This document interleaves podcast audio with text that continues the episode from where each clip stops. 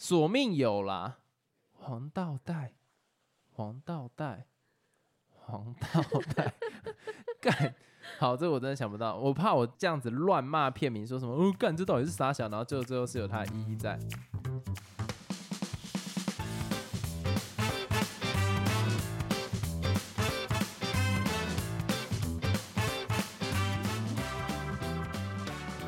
Hello，大家好，我是老陈。嘿，我 Gordon，Hi Golden，好没啦。好，我们上一集的 IG 线动不是在讲说本集没有任何 Chris Rock 受到伤害，对，但这集会有，因为我这一集就想要来探讨一下威尔史密斯这一件事情。哦，那上一集为什么没有探讨呢？好啦，其实我们也想要跟风，但是我们忘掉要讲这件事情了，哦，所以现在直接切入主题。这边我先定义一下，我不会去问说谁的错，因为我觉得问谁的错是一个很低端的一个问法，就是他把它切成两个面向而已。我比较会想要问的事情是，那你觉得谁错比较多？我觉得不管怎样打人就是错的，所以我觉得打人的就是错比较多的。好，那我这边想要讲一下，就是台湾这边比较多人的论点，因为我这几天啦看到，不管是网络上面或是 Facebook，大部分都是支持威尔史密斯，嗯因为他们会觉得说，今天 Chris Rock 讲那样子的话，就已经算是在做霸凌的行为了。那不管是言语霸凌还是肢体上的霸凌，都是霸凌，这个没有任何差别。嗯，对，所以他们会觉得说，威尔史密斯这样子是在保护他的家人。那如果以这个论点出发，那你觉得他的问题点在哪边？问题点在哪边？你说说他没有错的问题在哪边是吗？，对，然后甚至欣赏这样的行为。因为那个人就是被侮辱了嘛，所以他当然要反击回去，就是很理所当然的事情啊。我说对那些人的看法可能是这样子，很很对啊，不然难道你就要让他这样骂吗？好，这边我来分析一下，我觉得台湾社会一直以来会有的现象，就是我们台湾社会虽然没有走到以暴制暴的概念，但是我们会希望能这样做，就是大部分的状况，像是之前那个玛莎拉蒂那个富少嘛，哦，什么富二代啊，然后什么什么东西的，在整个法院的判决上面，我们都会觉得是没办法让社会的伤痕平息，对，所以这个时候人民会希望，或许有一个人，或是有一个角色可以来去做惩罚他，然后满足社会的期待。那这个时候，其实威尔史密斯他有一点像是我们这样期待的角色，他就是那个 hero，他有办法去捍卫真正的那个价值，就是他有办法去捍卫群众认为的那个价值，甚至他敢站出来。这个有两个点，第一个符合台湾人就是近期以来那种觉得司法不公的那种情绪越来越重，哦，是这样子哦、然后第二个，同时华人又比较不会真的这么直接的表达意见，更别说上台赏那一个巴掌。嗯，对，对，所以 其实，在两个面向底下，威尔史密斯有点像是我们一个呃投射的 role model，他做了这件事情。可是，在国外来讲，他们不会这样去看这件事情，是因为在更早之前，威尔史密斯的老婆不是有讲那一些，比方说他跟他小孩的最好的朋友发生关系，嗯，所以用很多前沿拉过来去看，会觉得威尔史密斯就是为了要逞那个风头，而且不管怎么样，他打人就是错的。嗯，对啊，然后最新的那个消息就是威尔史密斯决定退出他在那一个奥斯卡的一个会员的身份，为什么？因为他觉得他真的做错了啊、哦，对，然后同时这时候奥斯卡也有点尴尬，因为 Chris Rock 的那一个演说，实际上搞不好是奥斯卡已经给好他的剧本，所以这不一定是 Chris Rock 的错。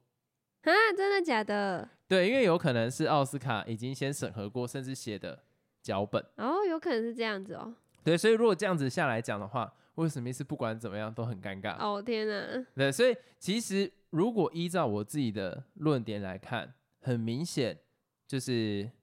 威尔史密斯是错的。为什么我会这样讲？就是了解我的人应该都知道，我在看一件事情，我都是以最终的结果来做判断。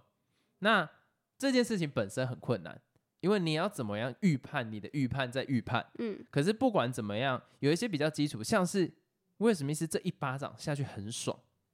可是现在全世界都知道你老婆有脱发症，然后全世界都知道你开不起这个玩笑，对，那你做这件事情不是让这个事件变得更研发、研发 什么？更严上的意思了？然后甚至连你老婆之前跟你的儿子最好的朋友发生过性关大系，家都知道，大家都知道，所以以这件事情并没有真正的捍卫你的家庭，而且最严重的是，他因为他是演那个电影拿到男主角嘛，嗯然后那个电影里面他演的角色是一个很捍卫家庭，甚至有一点过度严格的爸爸，然后他还拿他来做举例，然后再说他因为这件事情想要保护他的家庭，就这整件事情都有一点太扯了，就已经超出他可以讲这句话的身份了，你懂那个意思吗？嗯反正整件事情，我真的觉得，你真的要以最终他会出现的状况来做判断，你不能依照你当下的情绪就上去给他一巴掌。主要那一巴掌真的有够帅，不愧是演员。你知道一般不是我，我是讲认真。你知道一般人要上去打这一个巴掌，你的身体不可能像他站的一样挺。他这样子挥，他是完全用腰的力量，你知道吗？那是打他巴掌，我以为他是用手捶他脸，揍他一拳那样。我看起来是像是他的那个手掌底下那一块骨头直接敲到人家的脸，所以那种嘣的一声，反正就是不鼓励啦。对啊，打人就是不对，你可以好好说嘛，也可以坏坏的说，但是就是不要出手。对，因为如果他在台下单纯骂那个脏话，我其实也是不信，因为那个是现场的直播。可是人家就会觉得说，哦，你真的就是被侮辱到，就是反击还可以接受，但是你打人就是太多。打人就是太多，而且他一开始听到这笑话还在笑，然对啊，下一秒就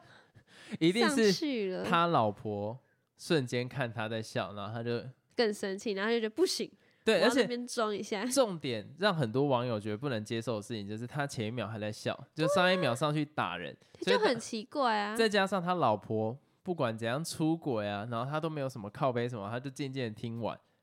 然后结果这件事情你就反应这么大，让人家觉得你 always play a hero，你你就是一个英英雄的角色，你知道吗？威尔史嗯密斯，不管我是传奇啦，就各种大片，他都是有一点诙谐幽默，然后又有能力又强壮，有办法解决事情的人。就今天你老婆就这样子把你吃的死死的那种感觉吗？我觉得这也是一个问题。然后同时这件事情又延伸出来，就是说女权觉得威尔史密斯太过，就是女权团体，跟女权有什么关系？女生有办法捍卫自己啊，为什么一定要你出头来？哎呦，怎么啦？没有，我是我是讲认真，其实我某部分是认同这件事情。所以你认为你的老婆没有办法应对这样子的情况，所以你必须站出来嘛？所以她是你的附属品嘛？就你知道那个情况，我我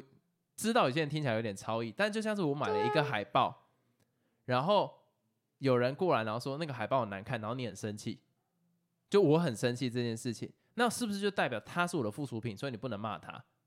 就像我最近跟你在相处的时候，我也有在改进一件事情，就是可能他们讲了什么话，或是我的朋友讲了什么话，我会急着要跳出来帮你讲，但这件事情是错的，嗯，因为你是有独立个体人，你有办法自己去承担。嗯，对，但那些女权这样子讲的意思就是说，你这样跳出来的意思，不就代表她没有能力去承担这些事情吗？我其实有点不认同，你为什么不认同？就有点像你刚才说什么超意之类的，没有说什么谁是谁的附属品，就单纯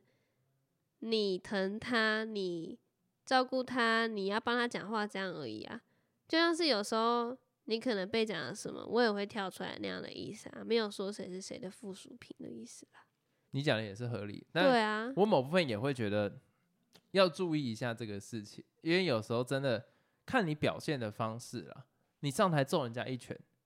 这个时候被讲的是你老婆，所以她一定会被拖下水。嗯，对，所以我觉得那些女权跳出来用这种方式去讲也是合理。接下来讲到这件事情，同样有关更小 d a n s h u k i 这件事，就是？靠腰啦。那个九妹她不是去拍了一个哦，意大利面那个叫做什？么啊？什么对决啊？就是要对决。哦，就是要对决。然后他去了一间叫做兰迪意大利面，我应该还好吧？这样讲出来应该还好吧？然后反正就是他有讲说，那个意大利面感觉肉很少，然后酱稀稀的，嗯，有点像是早餐店做出来的那种铁板面的酱料。这个时候店家就生气。可是其实九面前面有讲的事情是，你以一百多块吃到这样子的分量，就很符合它的价位。对，而且底下其实很多的受众看完这一部影片，他的感觉其实是，哎，这间我以前吃过，它是我记得好像北科大，就北科大学生几乎都吃过，因为它分量大，然后能吃得饱。哦包括那时候，其实我印象很深刻。其实我看的时候，我会觉得有点偏负面，就是我会觉得哦，干在臭哦，好像在臭哦。可是你看的时候，你回我的是，我觉得我会想去吃，而且让你想到你以前大学附近有一间意大利面，也是提供像这样的餐点。那时候其实我心里面就有点 shock，就是哎、诶真的每个人看的主观感觉不一样。的确，我看到九妹那个影片，我会觉得。更真的不要吃，而且我直觉，我直觉啊、店家不要告我，就是看起来他妈就像料理包调出来的，就是那个稀度跟那个稠度，我真的觉得干好像就是料理包。可是后来店家有澄清啊，那都是自己煮的，但嘿对，所以这边帮他澄清啊，那是自己煮的。可是不管怎样，我在看到那一坨糊糊诶，然后面量这样，然后肉量这样子，我当下的第一直觉就是，哦，我真的觉得不行哎、没有，我那时候看到，我就觉得它很像我大学附近的一间店，应该说不止一间啊，就还蛮多间都是像这种类型，然后主要是给那种学生或是给别人 CP 值很高的感觉的那种店，是因为它就是那个店里面会有什么玉米浓汤啊，然后还有一些什么红茶这也可以一直装的那种店。其实我那时候看到，我是觉得感觉蛮好吃，而且是我会想要踏进去的店，就是便宜，然后没有什么太多的有的没的，就是一单里面，它就是刚好符合它的价值啊。我我懂，就是你完全以 CP 值来讨论的话，它符合那个价值。但是在我心里面，那样子的炖饭，那样子的意大利面，我宁愿他收两百多块，但是它是有那个真正它的价值在，而不愿意变成一百多块，然后像那个样。所以其实这就已经拉出了两件事情，就是说我的观点跟你的观点，还有我们整个生活成长的体验就是不一样。嗯，所以你看完你会觉得，嗯，或许我会想去试，可是我看完就，呃然后但是 我那个瞬间我知道这件事情之后，反而让我对后来店家的反应觉得有一点可惜，因为当下我就知道，诶，其实像我这种觉得酒边在臭，可是像你那种，你觉得你可能会去造访这间店，甚至你觉得这间店家搞不好它的价值是好的，所以这件事情已经拉出两个面向来讲。好，反正呢，后来那个店家看到九妹那部影片，就有一点言上吧，我觉得他就说，哦，你们没有经过我们同意，那个只是现场店员接受你就进来这样子拍，然后说什么，其实我们真的不是料理包什么东西的，嗯然后要你撤下影片的时候，我就知道这件事情严重。就我真的觉得，因为我前阵子接触到非常多的餐饮业，有些事情多想一下再回，或者是你不了解网络操作的时候就闭嘴。你知道有些店家真的太想出头了，他这样子讲完之后，反而让这件事情更严上，嗯因为实际上现场的店员是有愿意让他们拍摄的，啊，你们也没讲清楚。然后像你看完的观感是好的，我不知道这样看完观也感是好占几成。好还是不好，就会觉得说，哦，多认识了一间意大利面，然后是我可能会踏进去的。那这就很厉害啦，这就是一个行销最好的结果。对，啊，所以我我其实也蛮认同你说，就是那个老板处理的方式不好，就整个 蛮惨的。这边我就想要来问一件事情，因为那个老板他最后的回法是，啊、我要你下架影片，而且我们不是用料理包，然后同时我们什么小本经营什么什么有的没有的。如果今天你是店家，好，的确你经营者或是管理层，你没有同意他来拍，可是你底下员工已经同意了，然后你是后来才看到这部影片，你心里有一点不舒服，你有话想说，你会怎么讲？当然是寄 mail 给他，就是不要在这么公开的平台上 直接秀给大家看啊，寄 mail 是寄什么样子的 mail？就是寄 mail 啊。你说请他们下架影片，对啊，好，所以你请，那他如果不下架影片呢？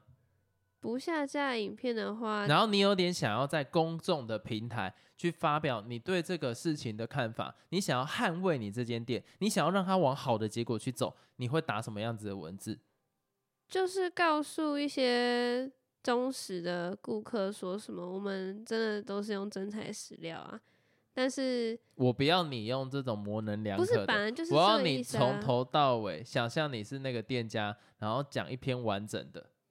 大概就是那个意思啊，就是我们都是用真材实料的、啊，这就这样，你就只讲这样。还有一些有，但是你现在突然问我，我不知道怎么讲，就是用真材实料，然后都是用手工 做的。好啦，不一定，好不好？好，我现在分享一下那，个店家谁知道意大利面怎么煮啊？我我我分享一下，就是我会讲的方式。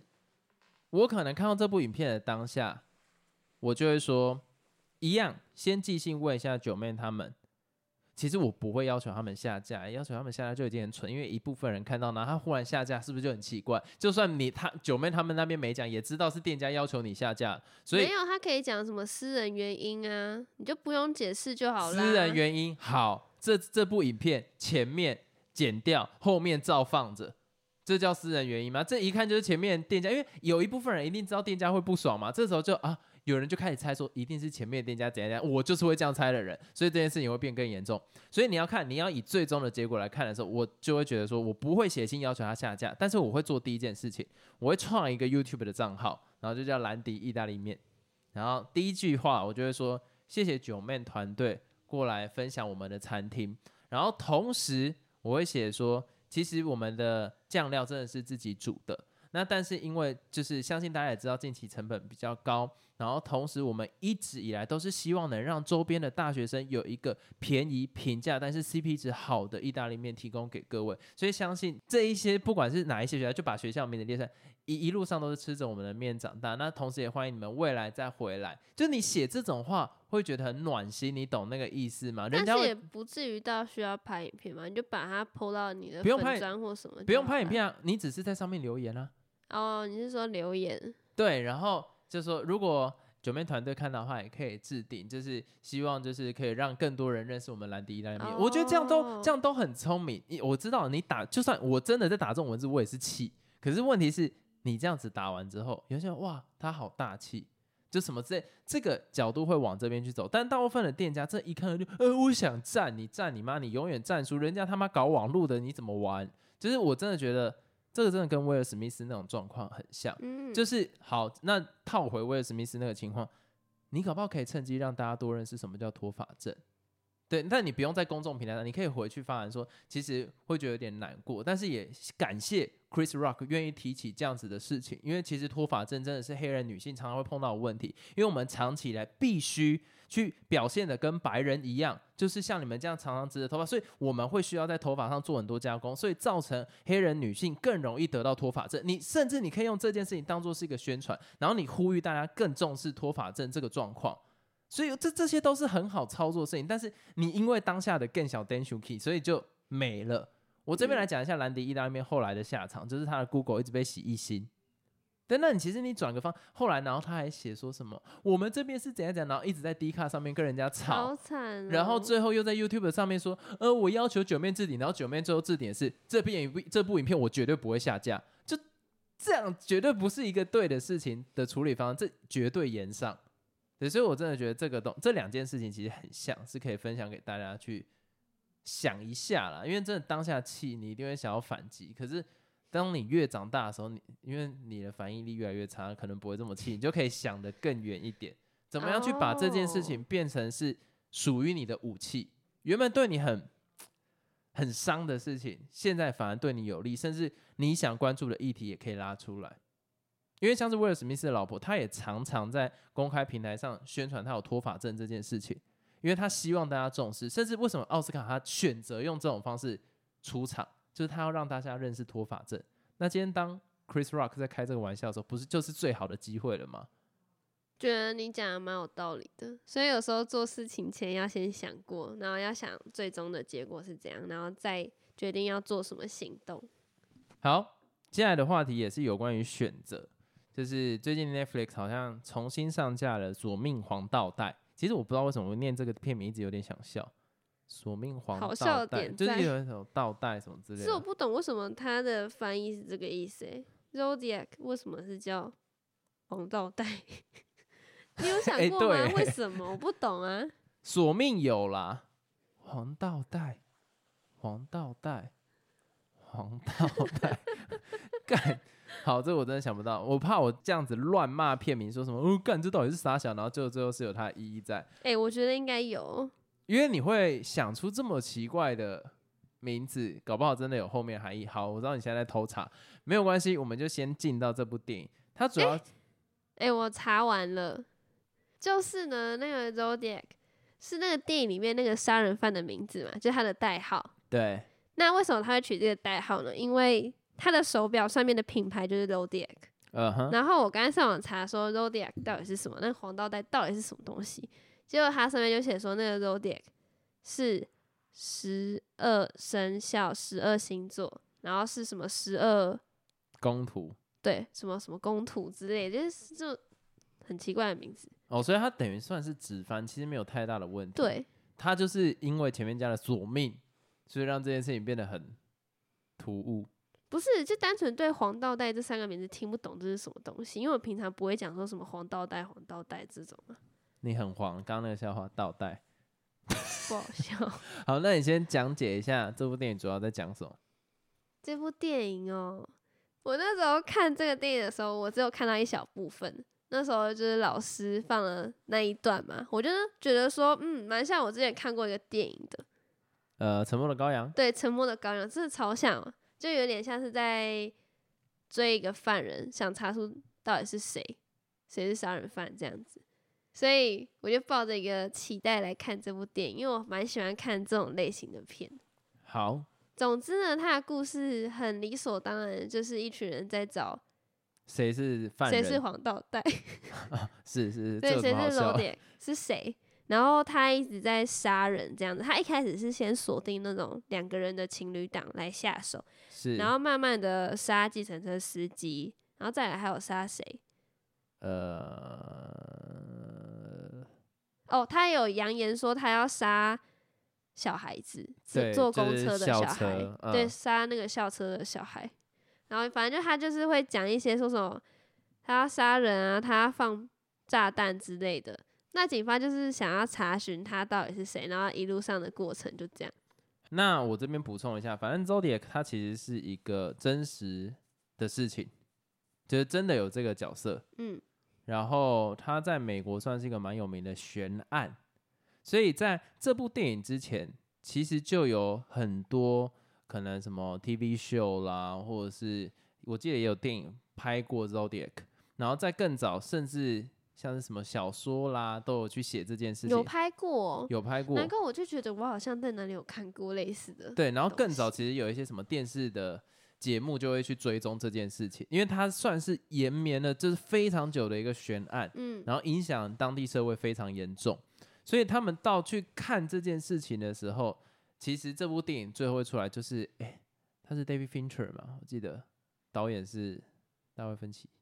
然后他是依照一本小说，就真的就是那个 Zodiac，然后后来也照那个小说去找那个凶手，可后来那个凶手就因为心脏疾病过世了。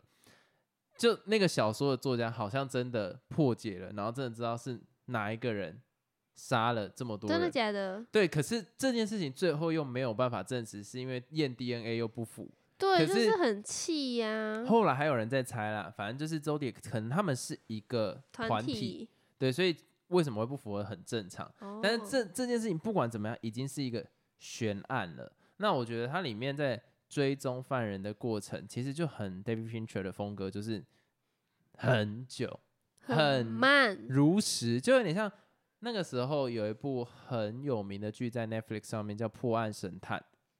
我他妈看了一二集我就看不下去，哦，我看到也有人说什么节奏很慢之类的。慢到你会生气。可是他就是塑造每一个角色对于这个案件在他身上的影响，就是你去搜查这个案件，他其实探讨都是你一直去追踪这个案件，对自己的这个人的心理状态会造成什么样的影响。在 David Fincher 的电影里面，其实他描述非常多。所以你可以看到最早就是这部片，其实很多 Marvel 的演员有演，像是那个小劳勃道尼，然后还有那个谁啊，绿巨人浩克，呃，对我很想给他一点尊重，就是不要只 单纯以他 Marvel 的角色。呃，干，可是我想不起来，我很抱歉。然后还有一个角色是那个杰森·葛伦霍吗？葛霍伦、葛伦霍，反正就是神秘法师，看还是用这个来讲，就是他们都有演。然后最早去追踪这个新闻的是那个小罗伯道尼，可他后来就有可能是因为，其实我有点不太清楚他后来状况变这么糟的原因，可能他有被盯上，或者是。他太急着想要去知道这件事情，让他整个人 fuck up，所以后来变成那个杰森·格伦霍去查这件事情。可是他也因为这件事情跟他家庭失和。嗯，虽然你看电影里面感觉最后是好的，对不对？就是他写完小说可能就正常了，可实际上他真实的状况是他家里就跟他真的分离了。哦，就算他那个书写完之后就已经分离了，就没有办法再继续在一起。然后还有那个警察这个样子，所以其实。他这部电影根本不是要找出谁是真正的凶手，虽然他感觉最后告诉你就是那个利，他就是真正的那个凶手，可是实际上重点不在他身上。对，重点不在他身上，重点都是在于这些去追踪甚至想要得到真相的人，对他们的状态是怎样。所以我觉得这个是这部电影这么好看的原因，同时也是它那么难以入口的原因。入口就是好消化。对对对，你有可能像是吃小美冰淇淋，大家都吃得懂，吃到没事。对，那 也有一些，可是可是像是有可能哈根达斯，它出了一款呃黑巧克力，然后百分之七几趴，有些人就觉得太苦，吃不懂它到底在创小，就是会有像这样的状况。那这部片我其实给它很高分，因为它里面最终探讨每个角色去追求真相的过程，然后还有心理的状况以外。他还有探讨一个议题，就是说，如果今天这个案件已经横跨了这么多年，还有去破案的价值吗？嗯，这边可能有些听众听不懂，就是因为那个时候这部电影里面，其实他这个案件已经延绵了好几十年，从一九六六年，其实不止十年啊，从一九六六年到两千多年吧，两千初年，对，就好几十年了，怎么了吗？好了，开玩笑的啦，不要这样子，不要生气啦。好，差不多了。不是啊，收工。我的意思在讲说，收工。他已经延绵了这么久的情况底下，中间是不是会发生很多、更多、超多的命案？嗯，对。那这个 Zodiac 他杀了多少人？搞不好就是好啦，最多可能十几个，但是。如果为了去破他的案子，而没有多余的心力去破其他的案子，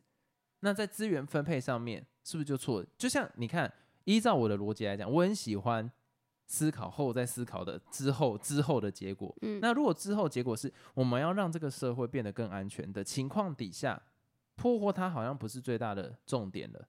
真正能让犯罪率下降，然后让死伤率最低的情况底下，就是应该。不要再去追查他，而去追查更多其他案子，让社会的安全网变得更牢固。嗯，对。可是今天后来我在思考的时候，其实我有想到另外一个面向：为什么有些人会执着想要把它破案？就是可能有模仿犯的现象。但这个这个其实有点超意了啦。那我觉得今天我想要问你的事情就是：如果你是追查这个案件的警探，你会去把这个案子追完？还是就真的乖乖听上层的话，就是啊放下吧。可是前面你已经放了非常多心力哦，就是虽然有可能有沉没成本，但是你已经追查非常久了，而且你觉得真相快要水落石出，就差那临门一脚的时候，你会放下吗？如果是就差那临门一脚，我当然不会啊。可是这部电影里面就是只差临门一脚啊，所以就不会啊，就会。真的想要把它做，那你最后就会像那个小萝卜到你，或者是对我觉得我我会受不了，我就是一定要把它弄完，因为就差一点点，为什么不弄完？但是如果你还是一种啊遥不可及那种，可能要很久之后才能有结果，真的就会放弃。可是那你这样就不理性了。我为什么要理性？对我很喜欢你这个答案。我也觉得，在这个情况底下，根本没有人能理性。他的概念已经有点像是说：好，你今天在创业，那你感觉哎有机会被人看到，准备要有投资人来投资我的时候，可是他到底是在一年后还是一年半之后？但是你永远看不到这个钱，所以你就一直等，一直等，一直等，一直等，一直等。其实我觉得这部电影带给我的感觉就像是这个样子。当然，最终那个警察是选择放下来，然后是那个杰森·葛伦霍忽然。又想要去找这件事情，它才重新被点燃。可是你一样，最终是没有结果。对，可是我现在想要问你的事情是，那你会觉得这叫做徒劳无功，或者是没有任何价值吗？其实我觉得不会，因为他们在追那个犯人的时候，一定一定有付出一些心力，像是那个杰森·葛伦霍，还是葛霍伦，我不知道。他就写了一本书啊，让大家知道说原来有这件事情在发生，然后可以让大家认识他。哈，那那个警察呢？那个警察哦。好像没有什么收获，但是我觉得他一定有在他在破案的过程中有得到些什么，只是没有拍出来而已。失忆跟回忆吧，有可能啦。导阳，好，那 像我们这么世俗的频道，最后面一定会问一个问题：你给这部电影几分？其实我那时候看完的感觉没有很好，因为我觉得就是有点节奏。太慢了，是你看那时候在看《沉默的羔羊》，它是一直堆叠，一直堆叠，一直堆叠，然后就觉得说那个犯人真的是很恐怖，很很不忍。但是你拿《沉默的羔羊》来比，就非常不正确啊！没有《沉默羔羊》像的东西，《沉默羔羊》它的着重是在 Hannibal，可是这一部电影它的着重是追查这个犯人的那一些人身上的影响。但是因为他们的。结构是像的，就是他们的剧情是像的。我只是，你也可以说是我比较喜欢看对那一种类型主观，因为你如果这样讲，就像是你放了错误的期待。主观的啊。哦，好也好，你要这样讲也可以，也可以啦。所以我给他的评价是不高的，但是因为他没有什么让我觉得哦，怎么这样演或者是很瞎的部分，所以我给他八分。哦，单纯是因为他节奏太慢，所以我扣了那两分。那我给他八分。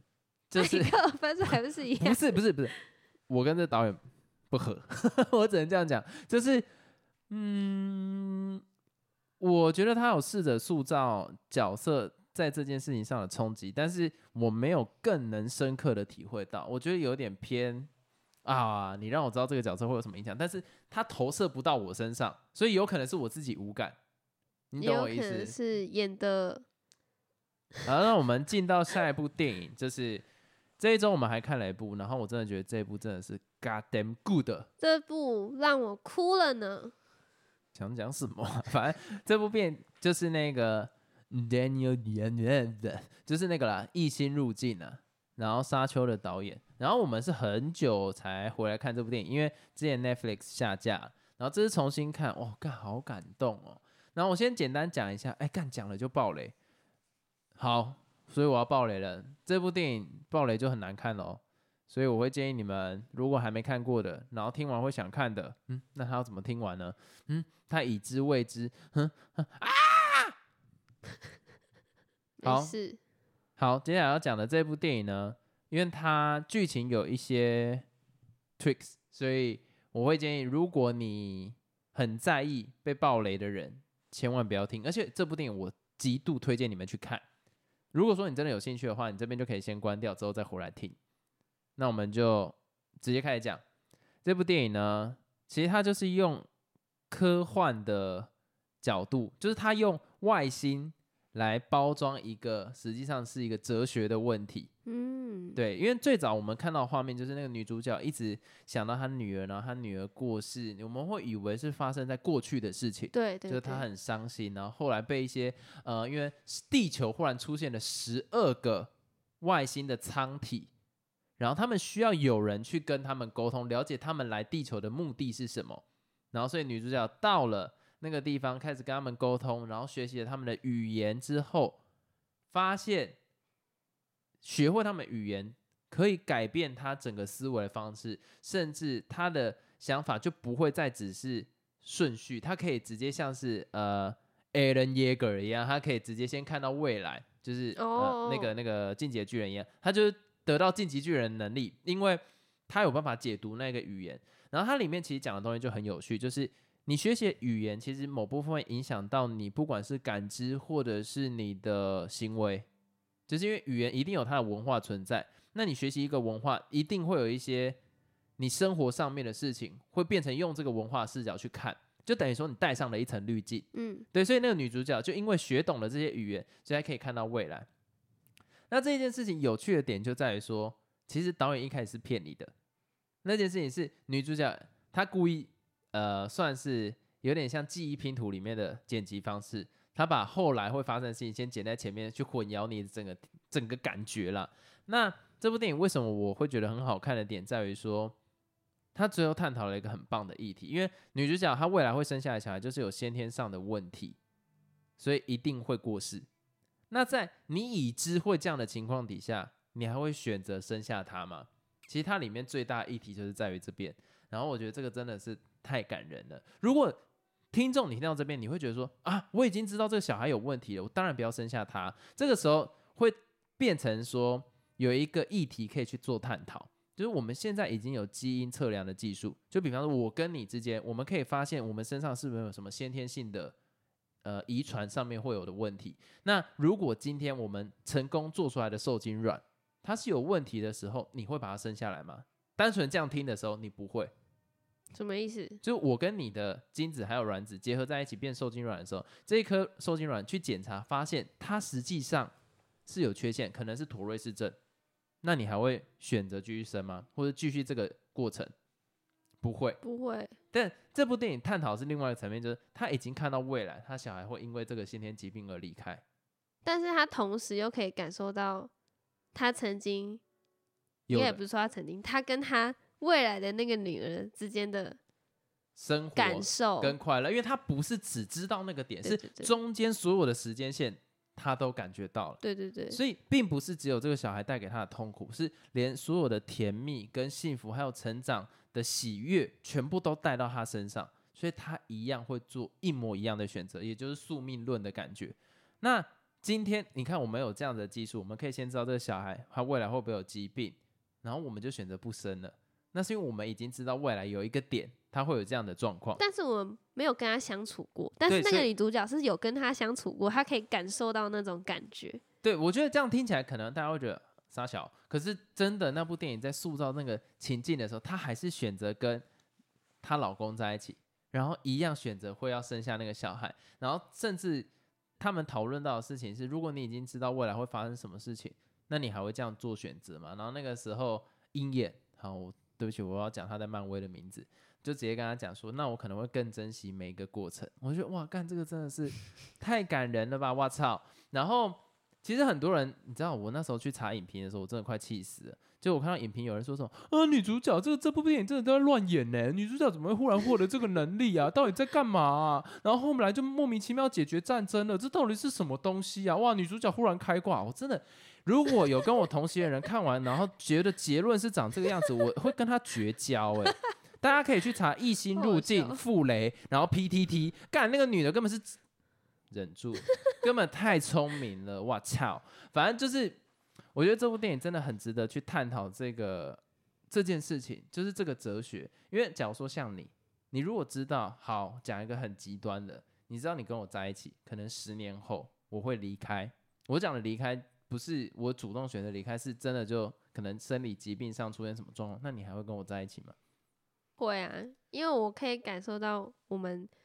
之间有过些什么，那个是放不下的。对。可是如果你只知道，哎、目前这个男的十年后他会死，干谁要跟他在一起？但是你以这个逻辑来去做探讨，你可以感觉到中间所有的过程的时候，不管怎么样，我都会在选相同的选择。我觉得这个才是这部电影浪漫的地方这。个电影真的剪辑太厉害了，